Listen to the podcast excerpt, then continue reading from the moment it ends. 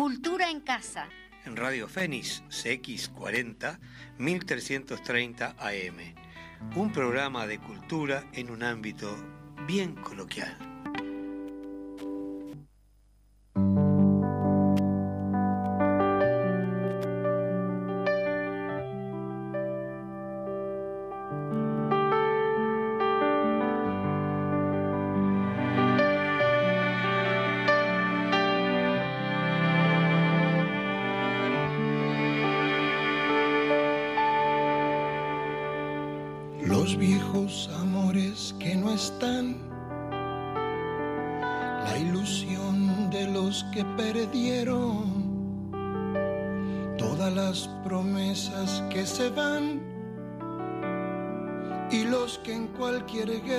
Se cayeron.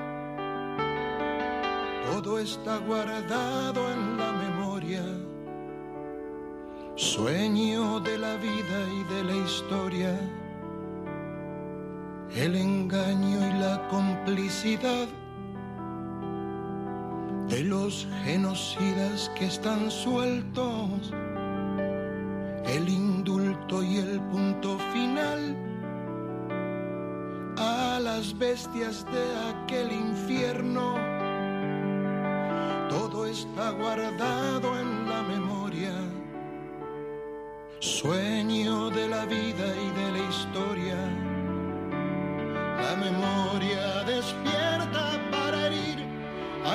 pueblos dormidos que no la dejan vivir libre como el viento. Los desaparecidos que se buscan con el color de sus nacimientos, el hambre y la abundancia que se juntan el maltrato con su mal recuerdo. Todo está clavado en la memoria, espina de la vida y de la historia. Dos mil comerían por un año con lo que cuesta. Bueno, muy bien, buenos días a todas y todos los escuchas que están del otro lado de los micrófonos. Le damos la bienvenida a todas y todos. Le damos la bienvenida a Fede también, que siempre está detrás de los micrófonos, no, pero detrás de la compu, ahí medio. Este, nada, siempre con su tarea y gracias a, a Fede también que hacemos posible esta tarea en la radio. Eh, bueno, hoy tenemos algunas recomendaciones, tenemos este, un invitado que ya lo tenemos aquí en estudios, que lo voy a, este, lo voy a presentar luego de leer alguna notita para este, que salió en la diaria justamente para ilustrar un poco este, a la gente previo a la presentación. Así sabemos un poco de qué va a ir la entrevista. Por, por la canción inicial sabrán que viene un poquito por el tema de los derechos humanos y bueno, y que todo está grabado en la memoria, eso ni que hablar lo decía, este, lo dice León Gieco. Y también tengo a un invitado que bueno, ya es de la casa y a él sí lo voy a, lo voy a presentar. ya es de la familia Álvaro Loureiro, él es este director de teatro y crítico.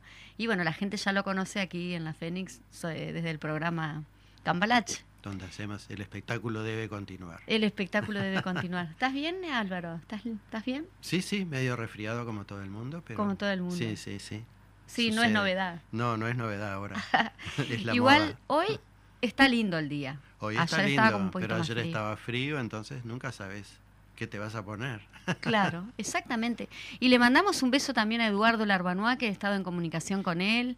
Este, bueno, espero que me esté escuchando en la radio, lo, lo extraño, bueno, lo extra, siempre lo se extrañan este, los, los compañeros, los amigos.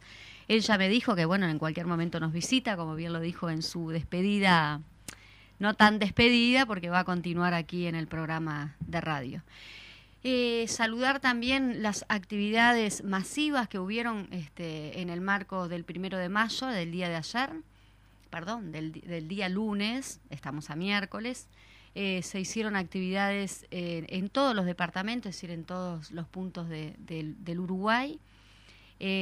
Principalmente, bueno, como, como ya es, nos tiene acostumbrados, el, la plaza simbólica, ¿no? Plaza Primero de Mayo, que fue allí donde se, se hizo el primer acto masivo, este, bueno, y que hubo miles y miles de gentes. Y creo que esta vez, el primero de mayo, no, nos, sorprendió con respecto a, la participación de gente, no solo en, de personas, de mujeres, hombres, niños y, bueno, familias, no solo aquí, sino también en, en todos los departamentos.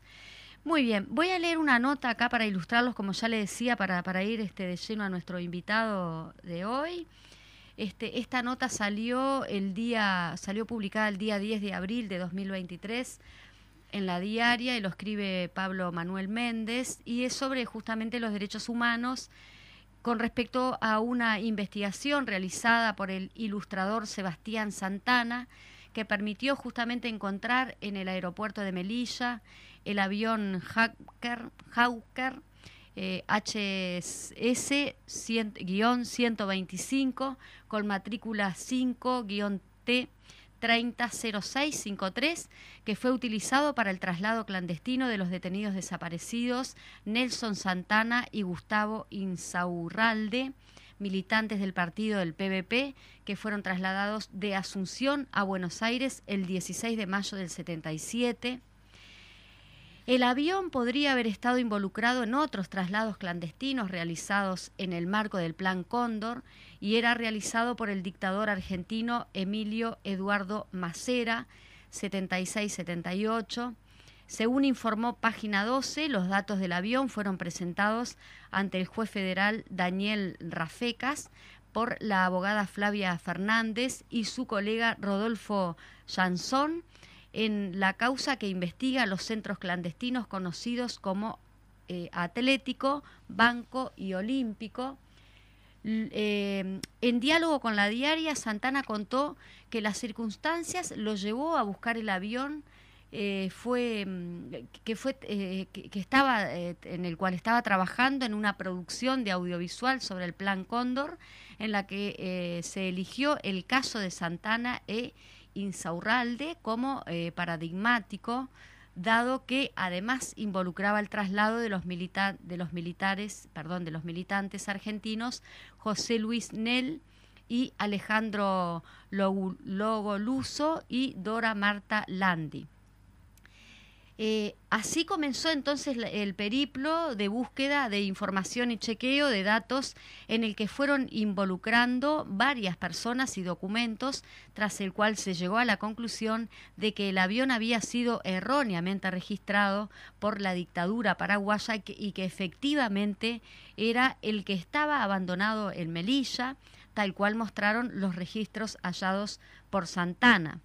Según los documentos de la dictadura de Alfredo Stroessner, eh, conocidos como los archivos del terror, que fueron recuperados en el 1992 por el abogado y activista en derechos humanos Martín Almada, los uruguayos Santana e Insaurralde fueron detenidos el 28 de marzo del 77 en Asunción del Paraguay a donde habían llegado con la intención de viajar a Brasil y desde allí exiliarse a Europa. Bueno, por allí sigue la nota y em, eh, cuando, un poquito voy a ir más adelante, bien, fue el agente uruguayo que intervino para señalarlos como subversivos y expresar la voluntad del gobierno uruguayo para esos dos casos. Su traslado posterior está registrado. Si llegaron a Uruguay o desaparecieron en Argentina, es algo muy difícil de establecer, señala el, periodo eh, el pedido de procesamiento con prisión de Calcaño realizado por la Fiscalía. Esto es un poquito para ilustrarlo y como que traté de captar algunos pasajes ¿no? de esa nota, algunos este, eh, artículos, artículos no, pero pasajes de la nota que nos pueden ilustrar un poquito, porque en realidad vamos a presentar de lleno a nuestro invitado que nos va, lo vamos a hacer un poquito más didáctico porque si no la gente no va a entender mucho.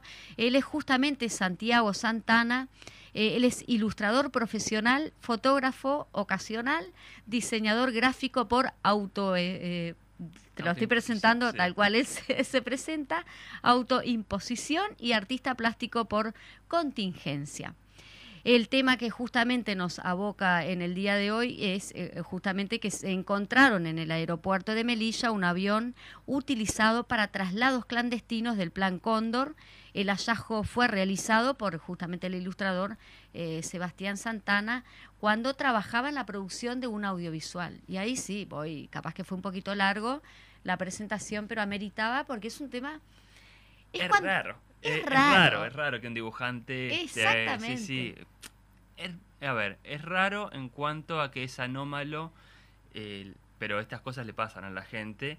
Eh, sobre todo si mantiene básicamente, he pensado mucho en esto, en las consecuencias y en los porqués. Digo, esto lo, lo, encontré en fines de julio del año pasado. Del año pasado. Entonces ya tengo como muy, muy, este, muy rumiada la información y demás, pero tomó estado público eh, de esta manera como noticia, digamos, como hecho noticioso, eh, a partir de marzo de este año, por circunstancias que ahora un poco voy a desarrollar para, para un poco hacer el, el trasiego de, de, los porqués, los dimes y diretes de qué pasó más allá del, del hallazgo y, del, y de la utilización de la información.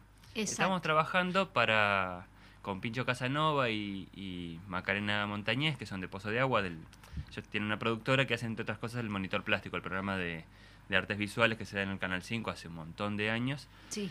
Estábamos trabajando con ellos, en unas piezas audiovisuales breves, son de 8 minutos más o menos, para un sitio web que es plancondor.org. Es un, es un sitio web que lo coordina Francesca Lesa, ella es una investigadora italiana que trabaja en la Universidad de Oxford, que son quienes financiaron esta, esta iniciativa de generar este sitio web para sistematizar toda la información que hay sobre el Plan Cóndor pública, sobre todo para investigadores e historiadores. Es un sitio web muy este muy sesudo, muy muy como muy de, muy cargado de, mucha investigación, de mucha investigación y por supuesto de mucho rigor, pero también de, si bien es de acceso público, es información, eh, o sea, lo que hace es sistematizar todos los datos que hay a nivel de fiscalías, de investigación periodística, de investigación académica y demás. Entonces, no es de por sí un sitio para el público estándar, digamos, es para gente muy enterada en la materia. Entonces, ¿qué pasó? Ese era el proyecto, financiado por la Universidad de Oxford. Francesca lo que quería es que ese sitio tuviera alguna puerta de entrada un poco más, eh, más amable o más amena o más... Eh, eh palabras espantosas, más digerida, eh, no es la palabra, digamos, para adecuada. El público general. Para el público general. De última, o sea, hacer esto que yo trabajo con mucho como ilustrador de, de, literatura, como dibujante para libros. Y muchas veces los dibujos sirven como puerta de entrada para contenidos más, más arduos, digamos. Sí, es verdad.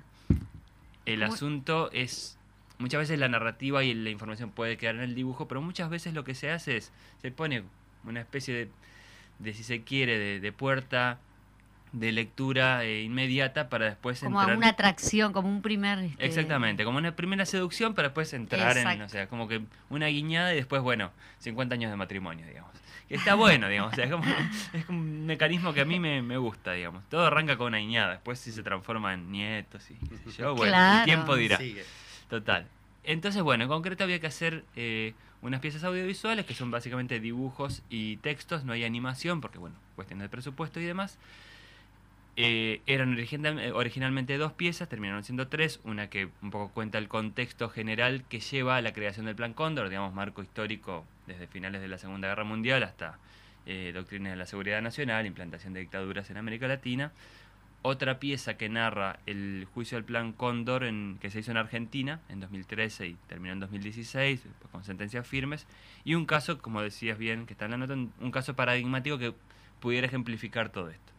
Todo con este criterio. Imágenes simples, textos simples, rigurosamente chequeados Exacto, eso es, bueno eso es bueno porque las fake news están como totalmente, están a la orden del día, el cuestión este, el GPT, el chat GPT que ahora están usando cada vez más masivamente, cuando el propio aparatito, el propio robot te avisa que lo que él genere no necesariamente puede ser información veraz, entonces estamos todos locos. Bueno, el propio ministro de Cultura de acá nos, nos recomienda como páginas que no son muy... Bueno, este, totalmente, sí, sí, ponen en bibliografías sitios que, no están chequeados. No recuerdo bien cuál es, pero bien. Sí, sí, pero sucedió... hasta el título creo que te dice, no, esa no. Por acá no, sí, totalmente. Eh, Rincón del Vago. Rincón del Vago, ahí va, por eh, vago. Totalmente. Al final, hoy, ahora venía caminando y venía pensando, vamos a terminar yendo a la enciclopedia británica de vuelta a encontrar respuestas ordenadas, lo cual es terrible. Podemos volver al colonialismo, pero esta vez pidiendo por favor, es tremendo. pero bueno. Y, norma y con normativas y todo. Totalmente. Pero entonces, como el asunto era chequear este todo, o sea, todo pasaba por Francesca, que es una profesional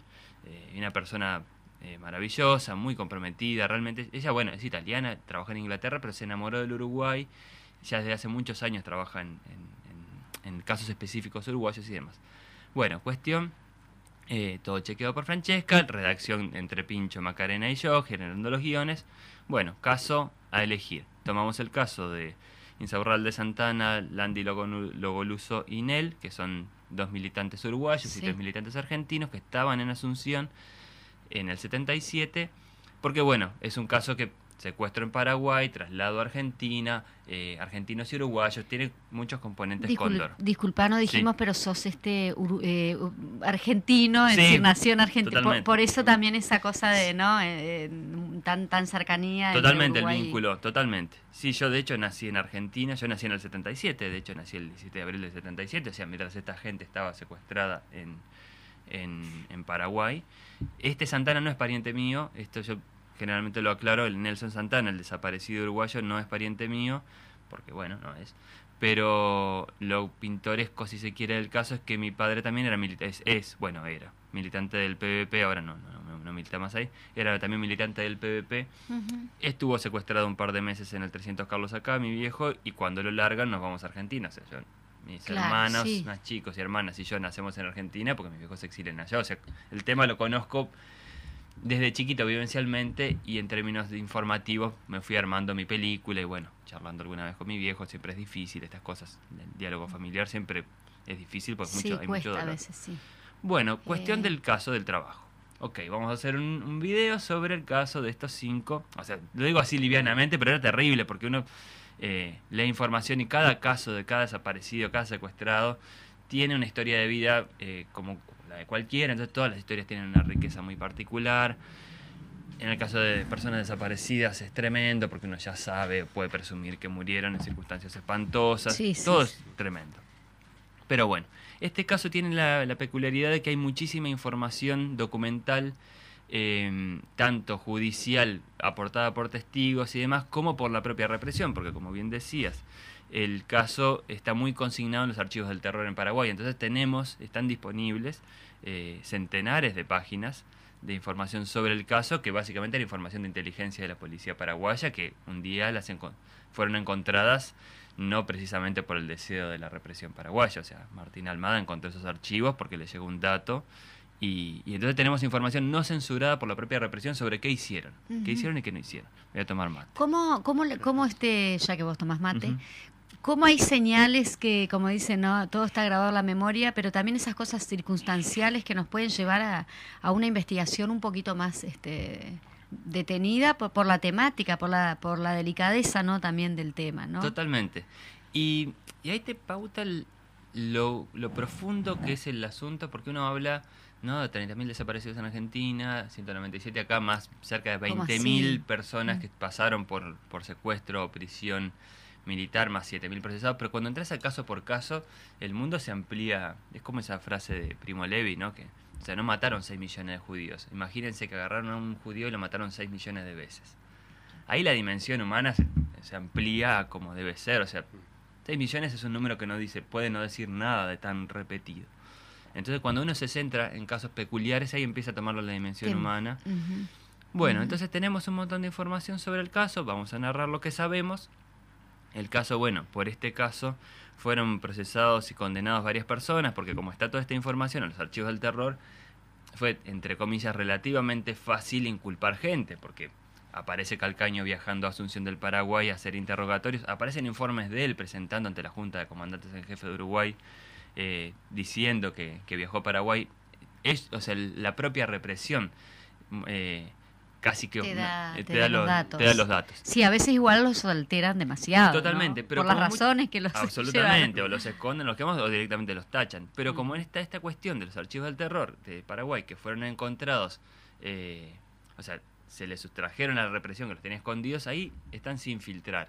Y entre los papeles que hay, entre los documentos que hay, hay un, un documento, es un PDF, pero es una hojita, de una carilla, es un párrafo muy breve, donde consigna un agente, no me acuerdo ahora de memoria, creo que es Benito Guanes Serrano, un agente de la policía paraguaya que le emite un informe a su superior, que es Miliciades Coronel, que era el jefe de, la policía eh, política paraguaya, le, le, eleva un informe donde dice el 16 de mayo del 77 a la hora 16.34, es como muy, muy metódico. Fueron entregados los detenidos, los nombres de los cinco, a los agentes de la CIDE Argentina, fulano y mengano, no me acuerdo ahora los nombres, para ser trasladados a Buenos Aires en el avión, en un avión birreactor, dice, de la Armada Argentina, matrícula, y ahí viene el asunto. Dice matrícula 5730-0653 para ser trasladados a, para ser, eh, piloteado por eh, el, capital, el capitán Abdala para ser trasladados a Buenos Aires. Sin más, lo saludo atentamente, de todo el formalismo, está entregando personas con destino incierto. ¿Por qué este es el papel? Primero está porque aparece entre los archivos del terror. Segundo está porque los paraguayos los entregan vivos y quieren dejar constancia. A estos cinco los tuvimos dos meses en la mazmorra, en las peores condiciones, pero sobrevivieron. por lo menos de nuestras manos salen vivos. Eh, y tercero, porque a ellos les interesa registrar todo. Porque si el día de mañana esa entrega eh, puede leerse como un acto heroico, están locos. O sea, ahí la, la, mentalidad militar, la mentalidad de inteligencia militar incluye esa dimensión de pensar una eventualidad de... Como héroes de... Sí, de que por haber hecho eso. entregar cinco personas para un traslado que no está registrado en otras actas puede ser un acto eh, eh, saludable. Bueno, tenía ese, ese papel, teníamos, bueno, que narrar el, el caso. En sí el caso básicamente, digo, la, el guion original del, para el audiovisual iba a terminar con contando un poco las circunstancias legales que, sabemos sobre el caso. En Argentina condenaron al, a Bañeca, un vicealmirante, porque tenía injerencia en el, en el centro clandestino atlético, que ahí lo vieron en Insaurralde, hay un testimonio. A Calcaño acá lo condenaron, o sea, lo procesaron, no cumplió prisión porque murió antes. Y algún dato más, digamos. Entonces, bueno, ese era como el final del video pasó esto, esas personas siguen desaparecidas, esta causa judicial. Pero digo, bueno, voy a dibujar el avión, a ver si puedo dibujar el avión. Me interesaba dibujar. yo soy dibujante, digamos. Entonces, se me ocurrió básicamente algo que evidentemente no se le había ocurrido a nadie y que me parece increíble, pero bueno, son esas cas que a veces pasan. Sí, eso yo me quedé pensando justamente en eso, cómo eh, ese error a nadie se, se le ocurrió ver como que eran diferentes las matrículas. Totalmente, eso incluso, hasta eso está consignado y corregido por un testigo para un auto de procesamiento contra Videla en 2001. Eso lo llegué a encontrar. Lo que nadie hizo, lo que nadie había hecho era poner la matrícula, o sea, ese código de ocho cifras en un navegador de internet y apretar la pestañita imágenes y ver qué salta. O sea, eso nadie lo había hecho. Yo supongo que nadie lo hizo porque como el caso eh, siempre fue parte de expedientes judiciales muy... O sea, que tuvieron un, un, un camino relativamente fácil en términos de prueba, porque había documentación suficiente, el avión no era un tema. Claro, era como un detalle menor. Entonces, de alguna manera menor, porque tienes mucha otra información. A Insaurralde lo ve Ricardo Peidero, que es un sobreviviente del Atlético, un militante argentino, entonces él da testimonio sobre Insaurralde. Se, se presume que en ese mismo centro estuvo Nelson Santana, porque el 25 de mayo, que es el día que Peidero lo ve, los argentinos les hacen cantar el himno a todos los detenidos en el centro clandestino y hay un hablan de un morocho que no sabe el himno y que por eso le dan unos bifes y, el, y Santana era moreno, entonces pero, o sea, seguramente Santana no sabía el himno argentino, es probable, pero nadie con vida lo, logra aportar el testimonio. Pero eh, Pedro lo vio, entonces ese ya es un testimonio. Entonces nadie hizo foco en el avión porque no era lo suficientemente importante. Tomo mate y hago pausa. Alvarito, podés intercambiar con nosotros. Sí, sí, yo estoy presente. Él está muy atento, sí, sí. sí. Me interesa Después vamos a ir a la parte también de recomendaciones y eso. Un gusto, sí, sí. No te gusta que diga. Sugerencias, ¿cómo son? Eh, no son recomendaciones, ¿cómo decís? No, comentamos y vemos lo, digamos, cosas que, que el, oyente puede compartir y todo eso. Y, y bueno, eh, por ese lado, después cada cual, el que escucha, saca sus conclusiones y si le gusta seguir eso o no. Claro, son como las películas que marcan, ¿no? Exacto, claro, claro. Pero todos somos diferentes. Todos somos diferentes, exactamente. no se puede recomendar. En eso está bien, ¿viste? Mm. El crítico tiene como eso. Igual yo diría, no todo. ¿Y por qué, todo, por qué los críticos se, se creen con derecho de criticar las películas? Eh, tienen un rol ahí que es muy valioso. Porque estudiaron. Totalmente, sí, sí, es muy valioso. Bueno, entonces tengo ese dato, digo, ah, voy a dibujar el avión yo tenía la idea de que en general los aviones utilizados para los traslados, eh, tanto vuelos de la muerte como los vuelos acá que se hicieron, por lo menos el que se sabe que hay sobrevivientes, no el grupo, el grupo de la gente del PVP y algún otro más. Eran aviones en general grandes a hélice, eh, algún eh, los de acá, los que usaron para los traslados de acá son son los, los aviones TAM, eh, o sea, tipo TAM, no me Después nos dibujas los dos. Sí, claro, exactamente. Después nos dibujas los dos aviones, solo nosotros lo vamos a hacer. lo vemos gráficamente. yo lo publico en Instagram. Perfecto. Ah. Y entonces, de hecho, me había hecho un bocetito de un muy simple, con cuestión a hélice. Ingreso el. Pero el papel paraguayo dice avión birreactor. Y ahí no había reparado del todo. Entonces pongo el código y yo creo, no me acuerdo exactamente, pero creo que lo que hice fue poner el código directamente, no puse avión 5730, o sea, puse simplemente lo que decía el documento paraguayo, a ver qué saltaba en internet. 5730-0653. Enter. Y empiezo a ver fotos de un avión eh, en blanco y negro, con pinta de ser fotos viejas, que dice, en vez de 5730, 5730 dice 5T30. Digo, mira, es casi lo mismo, este, pero no es. Y el avión dice en el fuselaje pintado Armada Argentina. Digo, bueno, mepa. Ya, o sea, Como demasiados datos. Demasiados datos. Largo, el amplío. Y dice chiquito abajo 0653. Entonces, de un código de 8 caracteres tengo uno solo que es diferente. Que gráficamente no es muy distinto porque el 7 y la T mayúscula se parecen. Pero bueno, igual desconfío. Y bueno, y dice además Armada Argentina. Y es un avión a reacción, no es un avión a hélice. Eso es un dato que no es nada menor. El avión en cuestión es un jet. Es un jet de lujo, de hecho. Es un avión que la Armada Argentina compra en el 71 para el traslado personal del comandante en jefe de la, de la fuerza. Eh, la sazón en el 77 era Macera. Es un avión de para siete pasajeros con asientos de cuero. Es, es una paquetería el avión. es realmente, para la época, además era, era, un lujo. Dos, eh, dos eh, pilotos, motores Rolls Royce. Es, un, o sea, es una belleza de avión, digamos, en términos aeronáuticos.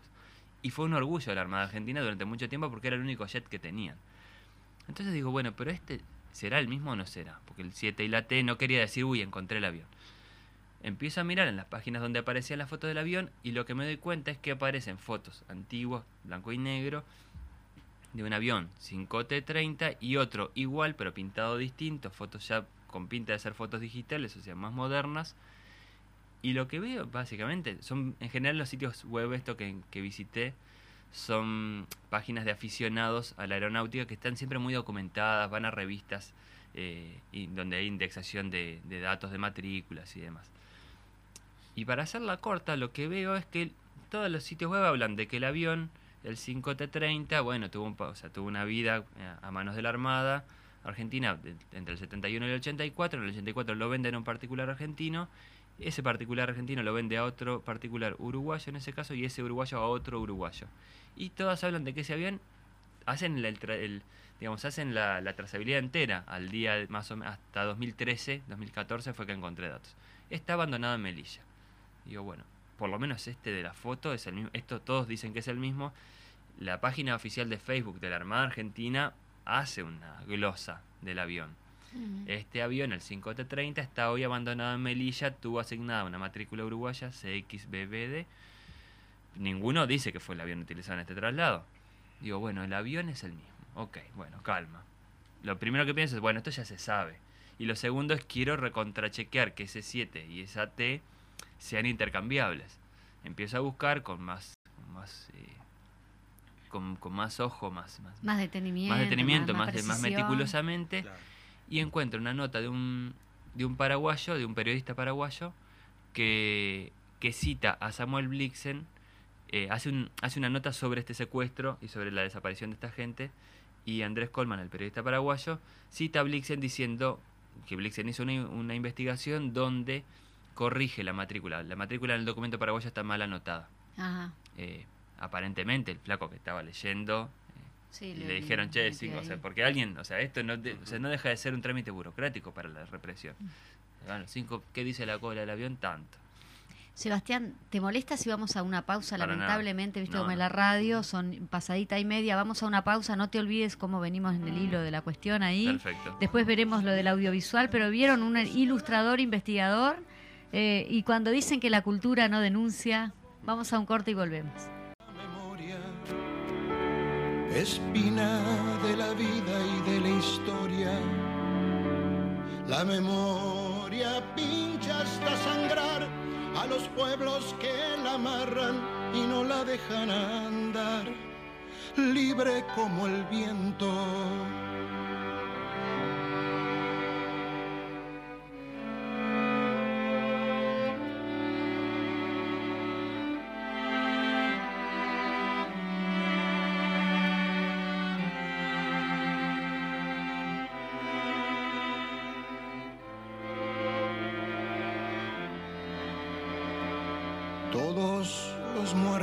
De la mía y los de la Embajada de Israel.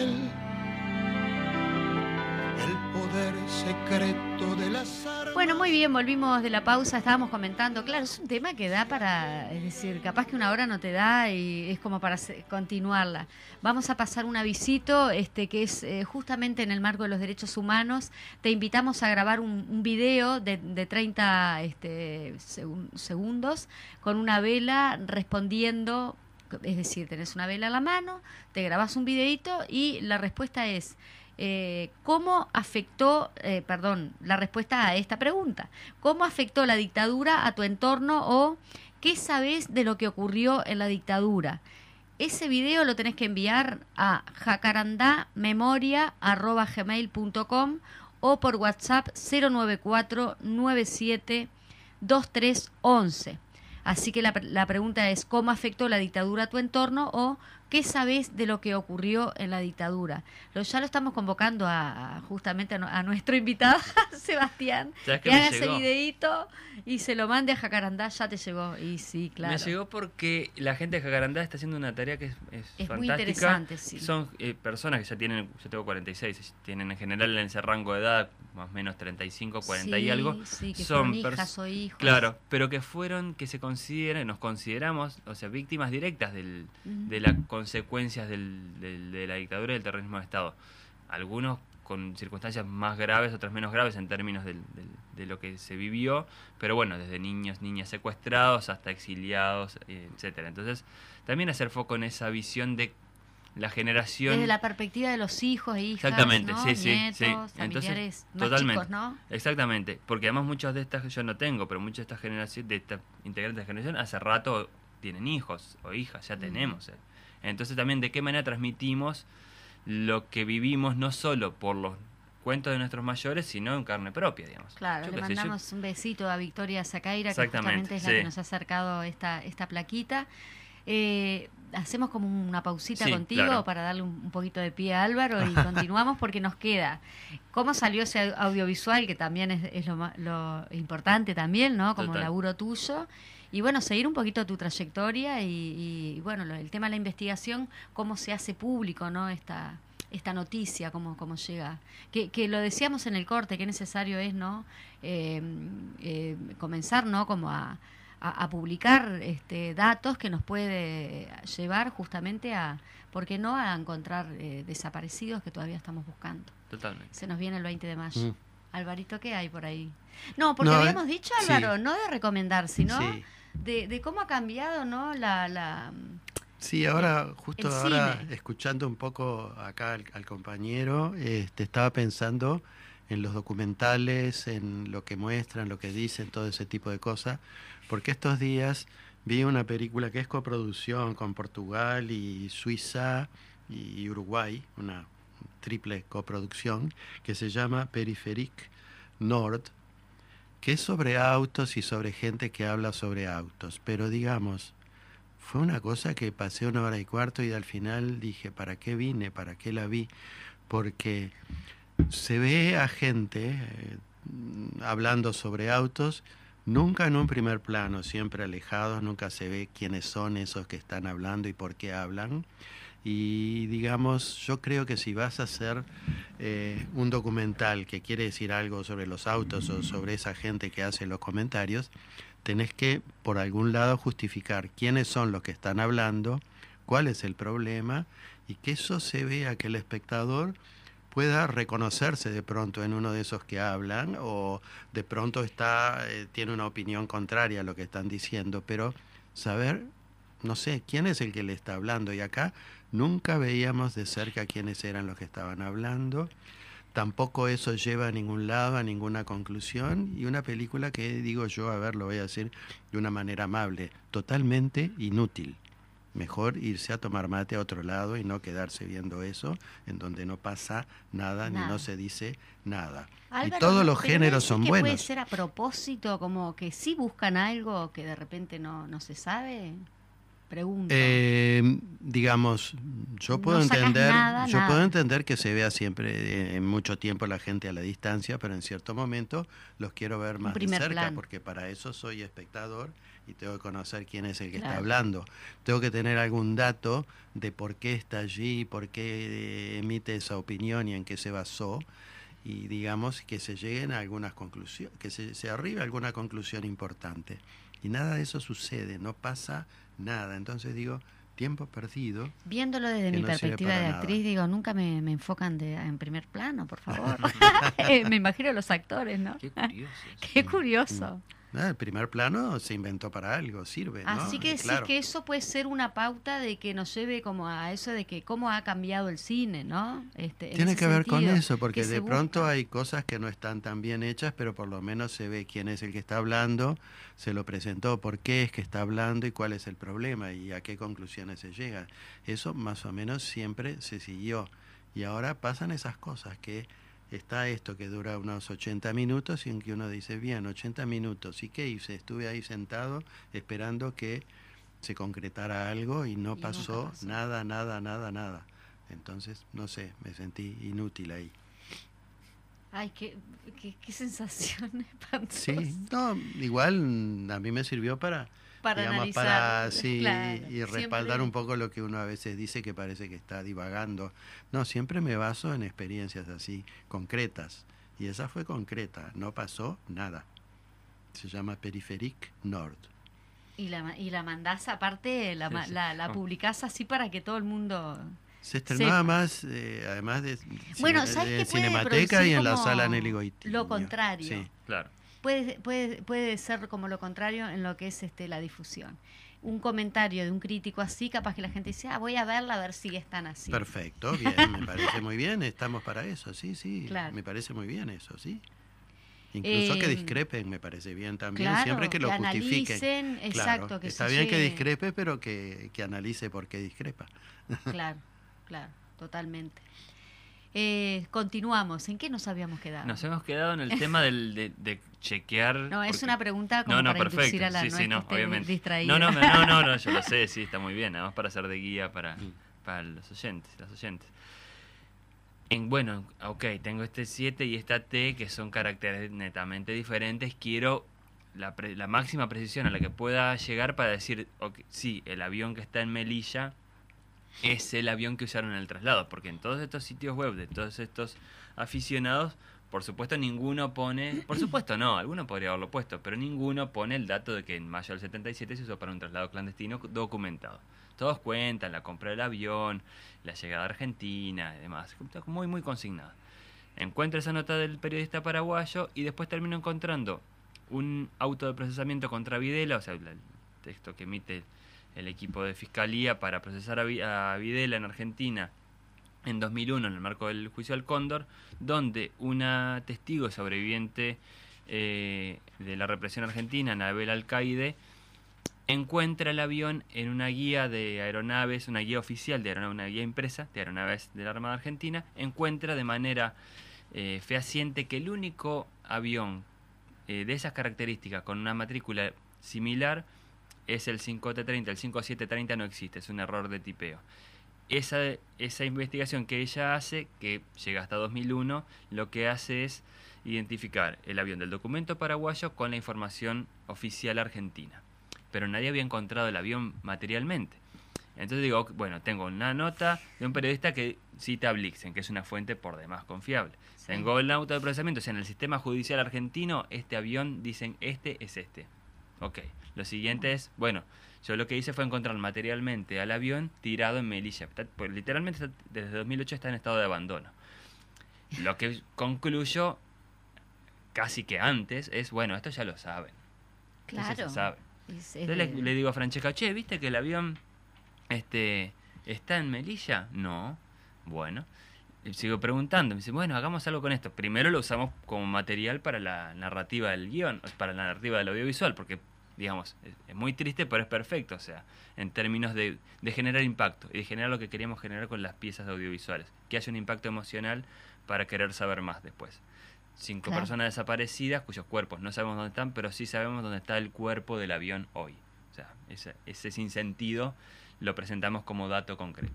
¿Tenemos eso? Bueno, pero sigo preguntando. Che, bueno, me dice Francesca, ah, capaz que el abogado de la causa en Uruguay ya sabe. Lo llamo porque tengo el teléfono, porque esto es Uruguay, entonces es relativamente fácil acceder a casi cualquiera. ¿Viste que el avión? No, no sabía. Bueno.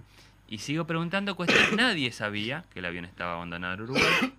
Y todos me recomiendan hablar con Virginia Martínez, a quien ya conocía, porque ella preside la Comisión Nacional de Sitios de Memoria, para ver si se puede hacer algo sobre el avión. Virginia tampoco sabía del avión, a todos les parecía fascinante y que algo había que hacer.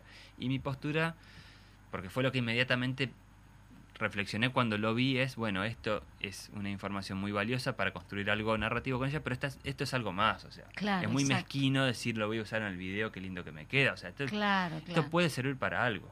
Hasta dudé, dije, bueno, pero capaz que es una cuestión fetichista de mi parte, o sea, hacer foco en el avión, capaz que no, nadie manejó la información porque no interesa, pero resulta que interesaba.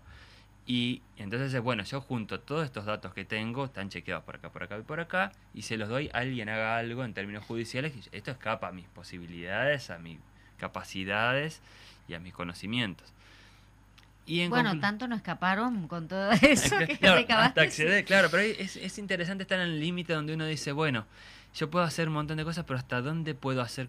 ¿Cuándo es que ya no sé?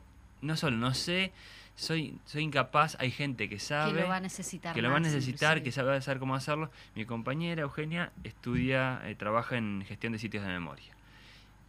Y entonces me dijo, una de las, de las grandes disputas que hay en términos de sitios de memoria y de, y de pruebas materiales es el resguardo material eh, como prueba judicial. Entonces, por ejemplo, yo lo primero que se me ocurrió, pues soy artista visual, es, bueno, hacer una escultura con el avión, o sea, usarlo escultóricamente, de alguna manera. Pero no, lo que hay, lo, más importante es preservarlo al estado en el que está hoy para hacer investigaciones histórico-judiciales y académicas, digamos, porque puede haber más información asociada a eso. Entonces, ¿cómo una perspectiva puede ser invalidadora de, realmente de, de, búsquedas más profundas, digamos, que pueda haber? Si lo transformas en escultura, capaz que genera un impacto, pero te quedas sin información. Además de que no tengo derecho a hacerlo. Claro. Y entonces, Está tomando mate. Está tomando mate, la pausa dramática. la pausa Esto lo hago cada tanto. La pausa eh, Entonces lo que Acá yo le voy a dar para que él me dibuje Perfecto. Los, aviones. Entonces lo que hicimos básicamente junto con Virginia fue enviar la información. Virginia es amiga de Graciela D'Aleo, ella es una sobreviviente y activista argentina muy, muy activa y con muchos contactos y demás. Graciela se entera por Virginia de este, de este asunto, que el avión está abandonado acá, en Argentina tampoco sabía nadie. Y conclusión, en tres semanas, o sea, hicimos los videos, se estrenan a fines de septiembre, están colgados en YouTube, viene el fin de año, todo un lío, me voy de vacaciones, pero sigue con el tema del avión. En enero me junto con Virginia, le digo, che, mira, ¿te acordás que tenía esto? Habíamos hablado, no nos habíamos podido encontrar el año pasado. Sí, sí, me dice, en el medio yo hablé con Graciela, es una amiga, le conté y me dijo, bueno, pero ese avión tiene que ir a Argentina, dice Graciela. Y le digo, tiene razón en realidad, porque la, la operación Cóndor del que estamos observando es una operación comandada por argentinos. Que esté en Uruguay es un hecho fortuito, claro. una cuestión de compraventas. Era el avión en el que viajaba Macera, con lo cual todo lo hace... Eh, todavía tiene una, una capa más de, perversidad y de información. Exacto, yo, eh, viste, sigo sin, sin, no salgo del asombro de cómo, cómo estaba ahí, a nadie se le ocurrió, digo, esas cosas que, esas cosas que pueden suceder y que te dan la pauta de que así como esto lo encontré yo, o sea, buscando información y usando algún dato se pueden encontrar seguramente más cosas.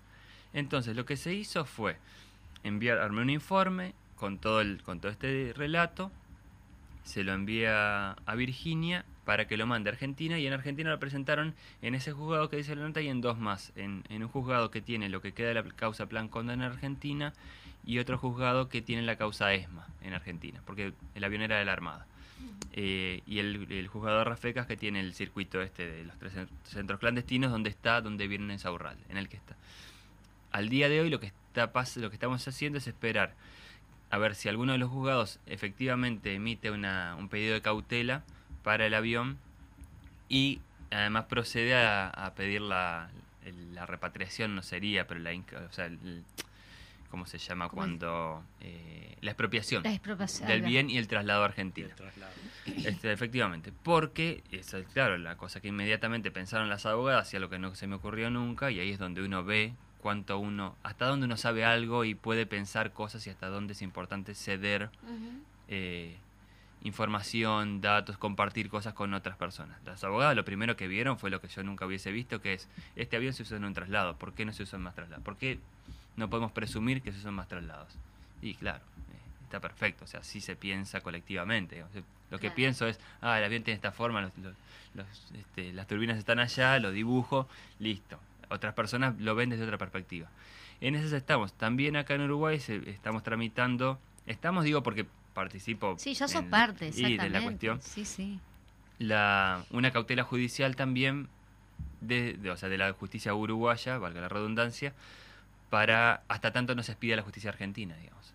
Porque el avión está abandonado desde 2008, eh, sin uso, o sea, aterrizó y nunca más levantó vuelo. En el 2013 le, le desarmaron el, el tablero de, de instrumentos, eso se sabe porque hay un blog que cuenta eso, porque es un avión muy, o sea, es particularmente vistoso por sus características. Yo te iba a decir, pero es insignificante y no le sacaron la, justamente la matrícula, no se la sacaron. Bueno, no, la matrícula no tiene matrícula. Le asignaron en Uruguay una matrícula civil, pero nunca se la llegaron a pintar porque el avión nunca tomó vuelo. Pero en los trámites, eh, no, no sé nada de esto, pero evidentemente, o sea, viajó a Uruguay con la matrícula civil argentina, se hicieron los trámites, están en el IMPO, eso es bastante fácil de encontrar, eh, pero nunca se la llegaron a pintar. No sé por qué está abandonado, no sé por qué nunca lo usaron para el fin que lo iban a usar acá, que aparentemente era taxi aéreo. El avión está ahí desde 2008, en el mismo lugar, tiradito.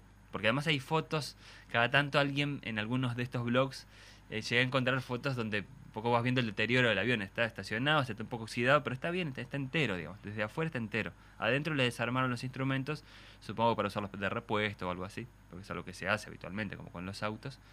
Pero bueno, así como está hace 15 años tirado, eh, qué sé yo, él tiene un propietario, o sea, eso es un, es un, es un fierro que le pertenece a alguien. Entonces que el día de mañana esa persona quiera disponer de eso, lo podría hacer libremente. Lo deseable sería que en términos que la justicia, que el Estado, los Estados se hagan cargo de, bueno, eventualmente se lo compran al privado y lo preservan como prueba material porque detrás de lo que se está ahora es del aparato en sí mismo y del libro de vuelos, que es algo que me explicaban. Que puede dar mucho más datos de lo que uno exactamente. piensa. Totalmente. Eso es como finalmente cuando te venden un avión, te venden el, como con un auto, te venden el, aparato y algunos documentos donde están, o sea, libreta de propiedad en el auto, en este caso además un libro que consigna cada partida y cada aterrizaje del avión desde que salió de la fábrica hasta que llegó hasta ahí. Con esos datos las abogadas argentinas, el equipo legal argentino, quiere, bueno, hacer una investigación, a ver, de, chequear eh, eh, eh, estados de secuestrados en centros clandestinos eh, por fuera de, de, Buenos Aires, porque, bueno, esta gente la trasladan desde Asunción, entonces, detrás de eso se está. Pienso cómo llegaste hasta las últimas consecuencias en esto de que surgió como, como una ilustración, este, como artista, ¿no? Que a veces lo decíamos justamente con Eduardo, qué, qué responsabilidad tenemos los artistas a veces de lo que mostramos, o, mismo en el caso tuyo de, lo que te llevó esa investigación para dibujar justamente, ¿no? Es que el artista interpreta y luego cuenta, y entonces ahí está dando a entender cosas que de pronto nosotros no habíamos captado y que nos viene bien captar. Exactamente. Yo le voy a sacar una fotito porque justo en este momento... Este, Totalmente, es como decís. Nos está haciendo la, la ilustración. la ilustración. Muy, muy tosca. tiene la Fénix atrás, el cartelito de la Fénix. Eh. eso es para que la audiencia que, que, nos está escuchando, que me está escuchando, iba a decir, que, que, este, que nos está escuchando, mire después la foto que va a estar publicada en Instagram. No solo la foto que le sacamos al ilustrador, sino también este, la foto de lo que dibujó. Bueno, ¿y cómo surgió ese, y al final el, el audiovisual, digamos? Porque eh, también dibujás para, para, igual nos queda menos de cinco minutos, pero también dibujás para, ilustrás para, para libros para niños. Sí, efectivamente, sí. De hecho es el como la principal línea de actividad porque, porque hay trabajo de eso, felizmente. Eh, trabajo eh, como ilustrador para, para literatura infantil, es un trabajo que me gusta mucho, hace mucho que lo hago, desde 2005 de manera continua, por suerte. Y he trabajado en algunas producciones audiovisuales, trabajé en Una Nina, es un largometraje que se estrenó ahora hace 10 años, estamos justo con, con los 10 años de la película, porque o sea, era una película infantil, se estrenó en 2010, 2000, perdón, 2013, y los niños y niñas que la vieron ahí son mm. mayores de edad, entonces se ponen en un lugar de, bueno, epa, el tiempo pasó. Eh, mm. y, pero sobre todo en libros, lo que me interesa especialmente es la narrativa gráfica, en, en libros, digamos. Es, es el mundo en el, que... Es lindo, me encanta la ilustración en los libros. Es, es, muy lindo y es el mundo en el que... Vamos, a poner, vamos a poner algo más. Eh, sí, claro. Para cultura en casa, dijimos, ¿verdad? Cultura en casa. Y mm, eh, no puedo hablar y escribir a la vez.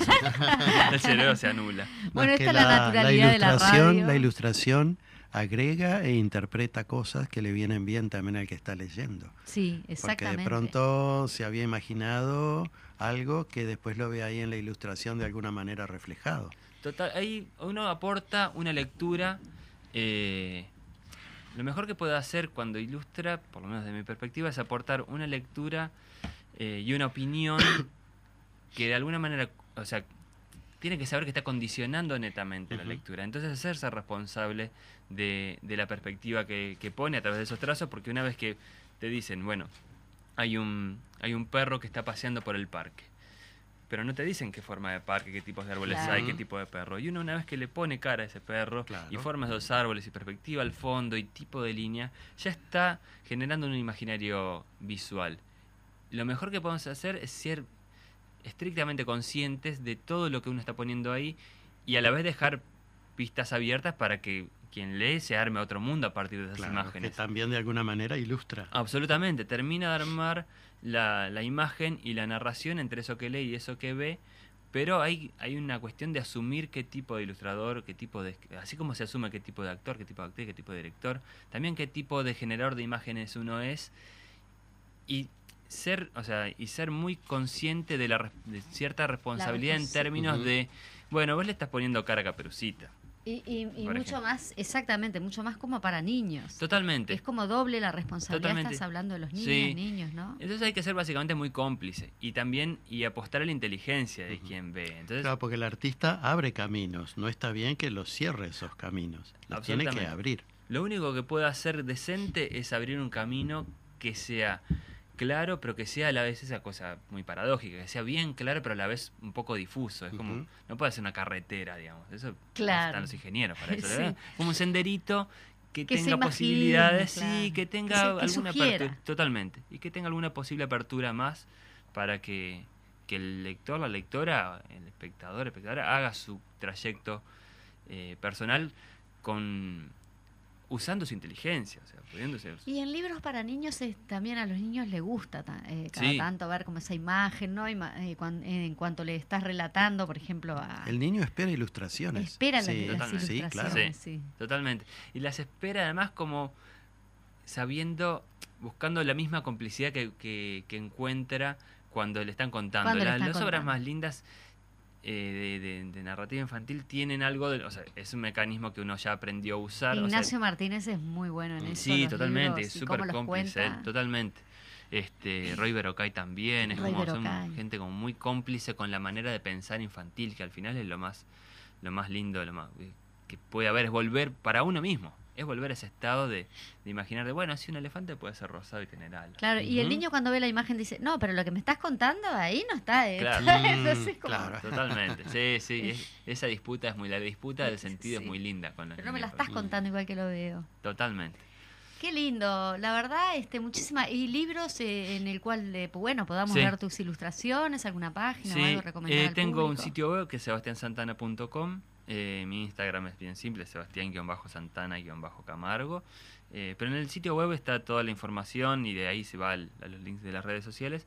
Y libros, lo último que tengo publicado, tengo la suerte de haber publicado algunas cosas afuera, que tienen el, problema de no, que no llegan acá, pero el último que publiqué acá se llama En la Noche, eh, que salió por Penguin Random House que es un sello eh, internacional, pero bueno, tienen sede acá. Es un libro que le tengo mucho cariño porque se lo escribí yo, además en general trabajo sobre textos ajenos. Ah, lo escribiste tú Este es muy simple, es muy breve. Eh, Eh, pero ese le tengo mucho cariño porque es un, juego con, con, la manera de escribir y con el además con el estado de la noche, qué cosas pasan en la noche. Ahí va. Bueno, muy bien. Muchísimas gracias, Sebastián, por estar con nosotros aquí, disfrutar acá con nosotros. Espero que hayas Ha sido un placer, realmente. Yo disfrutar. Sí, yo, yo súper disfruté. Claro que este, Y recomendarles a la, a la, gente, a la audiencia que estábamos comentando, este, una muestra en la sala de exposición, espacio Nicolás Loureiro, pariente del Loureiro que tengo acá. Eh, esta inauguración se, se, se, perdón, la inauguración fue el 21 de abril y bueno, son muestras, eh, voy a primero de mm, el curador es eh, Tunda Prada. Los horarios a visitar son de lunes a viernes de 10 a 19, sábado 18 a 21 y domingo 17 a 19 hasta el 5 de junio. Y son muestras de Fermín Ombú Hontú. ahí va, gracias por, por la... Eh, y la muestra se llama Sombra de Ombú. Así que están todos invitados allí en el Teatro El Galpón. No solo mm. teatro se ve así, sino también se puede ver exposiciones. Nos estamos despidiendo. Muchísimas gracias por estar ambos. Muchas gracias. Por acompañarme y bueno, todos los contenidos que han dejado. Gracias a la audiencia, gracias Fede. Chau, chau. Refugio de la vida y de la historia. Fue cuando se callaron las iglesias fue cuando el fútbol se lo comió todo, que los padres Palotinos y Angelelli dejaron su sangre en el